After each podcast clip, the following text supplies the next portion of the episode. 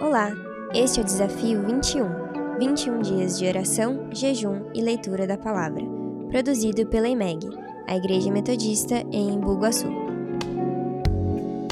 Graça e paz, gente. Aqui é o Pastor Caleb e hoje eu estou muito feliz porque a gente passou da metade do nosso Desafio 21.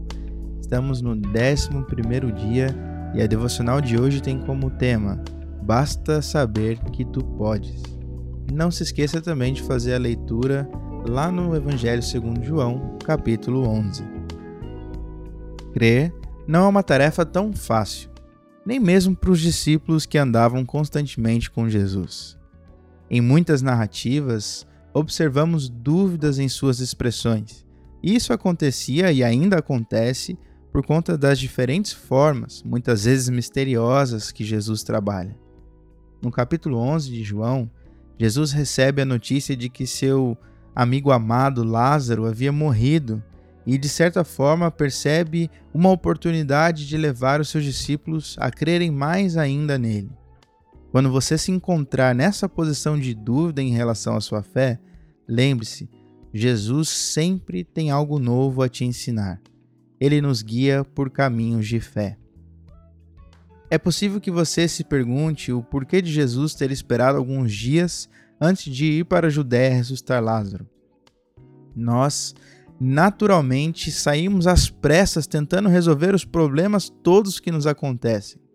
E essa postura de Jesus só comprova como o tempo de Deus é bem diferente do nosso.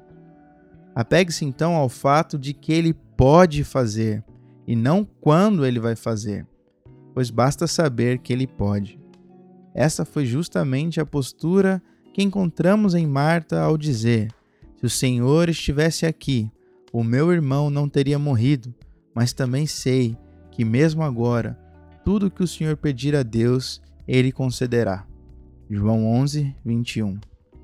Viver uma vida de dependência nos livra então da ansiedade diária de não saber o que vem pela frente. Jesus nos ama tanto e revela isso diversas vezes através de sua compaixão. Esse é um dos poucos textos em que vemos reações como um choro de empatia da parte de Jesus. Apesar de não compreendermos o seu tempo e muitas vezes nos faltar a fé por conta disso, viver essa compaixão nos levará ao conforto de nossa alma. Quando nos faltar a fé, Ele estará conosco.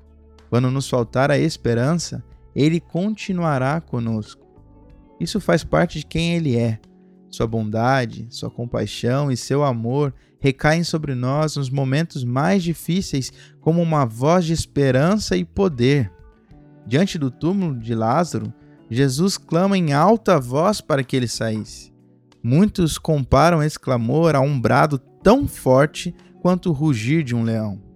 Tirar Lázaro do túmulo se revela uma ação profética, pois Jesus sabia que no tempo certo entraria em seu lugar. Ele revela sua autoridade sobre a vida e a morte. Seu poder é sem fim e nos alcança diariamente. Não há situação difícil demais que ele não possa mudar. Quero trazer alguns motivos de oração para que você separe um tempo e converse com Jesus. Agradeça pela misericórdia e graça de Deus sobre sua vida. Ore por conversão, para que mais pessoas sejam trazidas da morte para a vida. Ore por paz e certeza de que a perfeita vontade de Deus se revelará em seu tempo sobre a sua vida. Que Deus te abençoe. Até o nosso próximo devocional.